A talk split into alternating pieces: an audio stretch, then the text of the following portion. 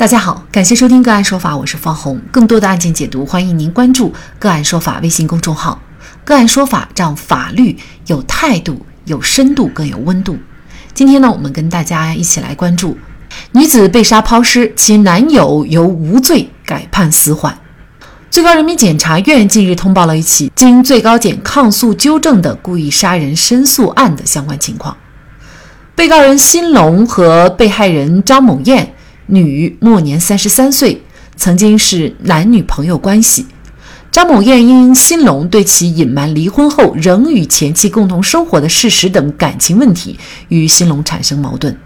二零一五年三月五号，在张某艳住处，新龙和张某艳又因感情问题发生争执。期间，新龙掩住张某艳的口鼻，致张某艳机械性窒息死亡。其后，为掩盖罪行，新龙将张某艳的尸体抛至楼下。大连市人民检察院于二零一六年一月十三号以辛龙涉嫌故意杀人罪向大连市中级人民法院提起公诉。期间，附带民事诉讼原告人张某志，也就是被害人的父亲，提起了附带民事诉讼。大连市中级人民法院在二零一六年八月一号以辛龙犯故意杀人罪判处死刑缓刑两年执行，剥夺政治权利终身，赔偿被害人家属经济损失三万一千四百一十六元。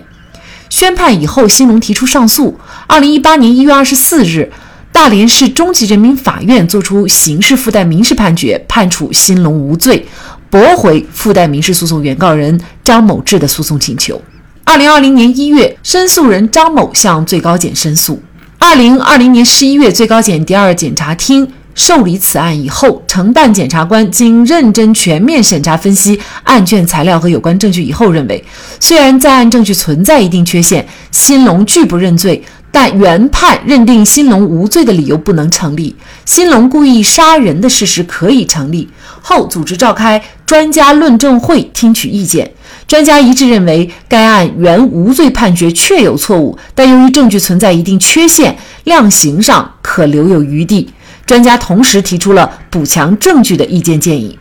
根据承办人审查情况，参考专家意见，第二检察厅决定对该案立案复查，承办人自行补充侦查，开展系列调查取证工作。因为案发后无法找到留下现场足迹的鞋，原审期间未进行鉴定对比，无法确定嫌疑足迹是谁留下，这也是法院认为不能排除第三人作案、判决无罪的重要理由之一。为此，承办人专门走访了最高检信息技术中心听取意见，并将本案足迹有关材料送中国刑警学院足迹专家征求意见，同时要求原侦查机关让辛龙穿上与嫌疑足迹类似的拖鞋。协提取新龙足迹，委托公安部物证鉴定中心组成专家组对嫌疑足迹进行会检。会检意见倾向认定现场鞋印与样本鞋印，也就是所采新龙足迹为同一人所留。在上述调查工作基础上，第二检察厅提出了原无罪判决确有错误，应予纠正进行抗诉的意见。最高检于二零二二年二月十一号向最高法院提出抗诉。同年六月二号，最高法院指令辽宁省大连市中级人民法院对本案进行再审。大连市中级人民法院经审理，于同年的十二月二十七号作出判决，认定辛龙犯故意杀人罪，判处死刑缓期两年执行，剥夺政治权利终身。此外，本案原审无罪判决以后，被告人辛龙申请并获得国家赔偿三十三万。从无罪到死缓，改变这个案件的关键是什么？原无罪判决证据存在一定缺陷，为何还会定新龙死缓？就这相关的法律问题，今天呢，我们就邀请法学博士、重庆百君成都律师事务所高级合伙人、刑事中心副主任王万琼律师和我们一起来聊一下。王律师，当年新龙被判无罪是证据不足、事实不清，那么主要是指哪些关键的事实不清楚呢？我们从目前这个媒体它披露的这些案件事实来看，其实是比较少的，啊，也我们也没有看到卷宗，但是呢，还是可以从呃相关的这些信息，比如说最高检自己披露的关键的一些事实，可以反推过去。那当年为什么一审判无罪，说他是事实不清、证据不足，说明关键的定罪的一些基本事实是不清楚的。我们一般讲命案当中关键的事实是指这个被告人他和这个被害人之间的一些直接的一些关联，就是说有直接的证据能指向就是他做的，而不可能有第三人。你比如说在现场能发现这个新龙的这个指纹，或者是有血迹，甚至有他的脚印等等。当年为什么没有判？从我们从最高检这样的一些透露的这个案件的信息来看啊，被告人没有办法去推诿，或者是能够归结归因于第三人的这样的一些嗯关键性的细节，呃，他是应该这些证据应该是没有的。你比如说我们刚才提到的脚印啊、血迹啊，包括指纹，甚至凶器，那是否你你本人特有，或者是说在你的住处发现跟死者强相关的一些物证，我相信就是因为这些东西的缺失，才会。让一审来判这个无罪，而且我们知道，像命案，说实话哈，一审法院一般来判无罪的话，他是非常慎重的。检察院一般起诉到法院，你要让法院判无罪，不要说这种命案，就是一个普通的刑事犯罪，一个小案子，他们都特别慎重，还不要说这种涉及到命案的这这种重罪啊。所以我认为呢，这个关键的事实不清楚，那就是指一些我们说的核心的事实是没有查清楚的。但是这一次再审呢，却认定新龙有罪，又是事隔多年啊。呃，这一次呢，检察院公布的这个案情呢，呃，主要的关键呢，就是在于说是证据上取得了一个重大的突破，也就是进一步补强了定案的证据。那么就是这个现场的足迹，侦查机关让新龙穿上了和嫌疑人足迹类似的拖鞋，然后呢提取新龙的足迹。那么委托公安部物证鉴定中心组的专家呢组对这个嫌疑足迹啊进行了一个会检。那么会检意见呢就是倾向认定现场鞋印与样本的鞋印为同一个人所留，也就是这样的一个证据被看作是对于新龙定罪的一个重大的关键性的一个突破。那么您觉得这个证据是不是可以排除其他的合理怀疑呢？首先呢，我认为这个证据还是无法排除其他合理怀疑，这是第一点。那么第二点呢，实际上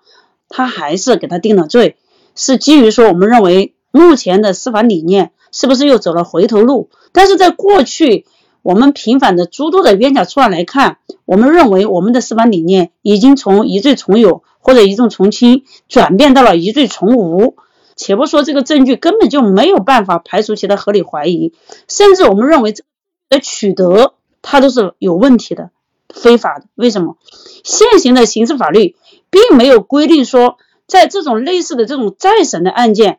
你最高检提起抗诉以后，你还能不能去呃，相当于说充当了一个侦查机关，行使了这样的一个职能去。补强证据，去重新调取新的证据，尤其是倾向于对被告人认为被告人是有罪的证据，包括说去委托这个公安部物证鉴定中心哪条法律授权你去啊做这样的一个取证工作。这个从法律上没有授权，我们知道公权力是法无授权不可为。他的原意见说是倾向认定现场协议与样本协议。为同一人所留。我们知道，所谓的倾向认定的意思是什么意思呢？也就是说，其实没有办法完全认定现场的血印跟就是跟样本的血印，也就是新龙的祖籍为同一人所留。那也就是说，意味着还有可能存在，哪怕这个概率比较小，但是有可能是其他人所留。尤其是你还去找一双鞋子，让这个新龙来穿上，在现场重走一遍。你这个鞋是一个新鞋还是个旧鞋？鞋上有没有人其他人的这个脚印？还是说你这个新鞋又从哪里来的？像这些东西都没有办法回答大家的疑问。况且，就算你找来一双新龙的鞋子去，你怎么能说倾向认定就一定跟完全认定这是有区别的？所以，这个证据其实还是没有办法排除其他的合理怀疑。那么，按照我们说，最高人民法院。包括两个最之前的关于命案当中的，就是我们说的死刑案件当中的非法证据的排除来看，那实际上它都不符合这个证明的条件和证明的标准，你怎么能又跟人家改判呢？但是专家们是觉得，虽然证据上存在一定的缺陷，但是量刑上可留有余地。也就是说，虽然证据存在缺陷，但是可以定罪，只是说量刑要留有余地。那这个理解也是有偏颇的吗？我个人认为是相当有偏颇的。专家的意见经常其实不是一个特别定定罪量刑当中权重特别大的一个所谓的一个证据材料哈，不叫证据了，就是一个材料。呃，是这样哈，就是说，我们认为这个现代法治社会哈，疑罪从无它是一个基本的原则，是基于说从防范冤假错案的角度来讲，我们宁肯放掉一千个坏人，也不能去错杀或者是冤枉一个好人的角度，因为你一旦冤错案一旦铸成，那实际上对个体来讲这种伤害非常大，有可能会真的放纵了一千个坏人，但是呢。我们尽可能的不去冤枉一个好人，是基于每个人都可能成为一个潜在的被告人。也就是说，我们一旦没有这样的一个原则的话，那可能这样的事情随时可能落在我们每一个个体身上。这是基于现代法治的一个要求啊。普通老百姓不太明白，说我们一定要追求一个。好像实体的正义，但我们说其实程序的正义很重要。为什么？因为程序的正义就能尽可能的保障冤错案不发生。我们过去纠正那么多的冤错案，包括我办的陈满的案子，就能说明这一点。二十多岁关到五十多岁，那你说这个谁来弥补他这样造成的伤害呢？那么您觉得这个案件可能会有转机吗？呃，说实话哈，我我对这个案件我不太乐观哈。不太乐观的原因在于，第一呢，是因为是最高检他来提起抗诉的一个案子。好，这个案件所以那天一发出来，我特别觉得很有感触。因为二零一六年啊，二零一六年、二一五年的时候，陈满的案子是最高检做的一个无罪抗诉，也就是说，对当年的死缓的案件，啊，他们认为这个事实不清楚，证据不不确实不充分。然后他们呢，就是做了一个抗诉，向最高法，所以说最高法最后呢，以一罪从无给他改了个无罪。结果现在过了五六年，这个情况完全相反，也就是说最高检又做了一个跟当年的一个我们认为他透露的原则完全相反的一个原则，就我说的，从一罪从无又回到一罪从轻去了，哈，所以这样的一个转变，让大家惊呼，是不是说我们的司法又又回到老路上去了？就怕的是这个。所以第一呢，是因为他的成绩太高。最高检作为最高的法律公诉和监督机关，谁会来纠正呢？除了他自己啊，不能说因为说有舆舆论上可能大家会有一些关注，他就会去纠正，这个不太可能。那么第二呢，还有一种可能是，是不是可能他们从检察官的新政来看，认为他实质上他啊就是这个事儿就是他干的哈，兴隆就是一个杀人凶手，只是呢我们可能没有一个特别确实的一个物证。啊，就非常核心的一个证据来指向是他，所以呢，我们对程序上的一些问题，我们可能就有点放过或者视而不见。在这种情况下，你说这个案件再来翻盘啊，再来返回去，我个人觉得不太乐观。我们知道，检察院的主要职责是负责审查、批准逮捕和监督，而法院的主要职责是依法行使审判权。也就是说，一个人到底是否有罪？最终的决定权还是在于法院，而法院在判决的时候是否注意到了证据的问题，又是否坚持了疑罪从无的原则？我们每一个人都希望任何一个罪犯都能够得到应有的惩罚，无论时隔多久。我们相信司法机关的公正判决，也期望大家的一些疑问能够得到回应。好，在这里再一次感谢重庆百君成都律师事务所高级合伙人、刑事中心副主任、法学博士王万琼律师。那更多的案件解读，欢迎大家关注我们“个案说法”的微信公众号。另外，您有一些法律问题需要咨询，都欢迎您添加幺五九七四八二七四六七这部手机号的微信号向我们进行咨询，我们会将您的问题转给我们专业资深的律师进行解答。好，感谢您的收听，我们下期节目再见。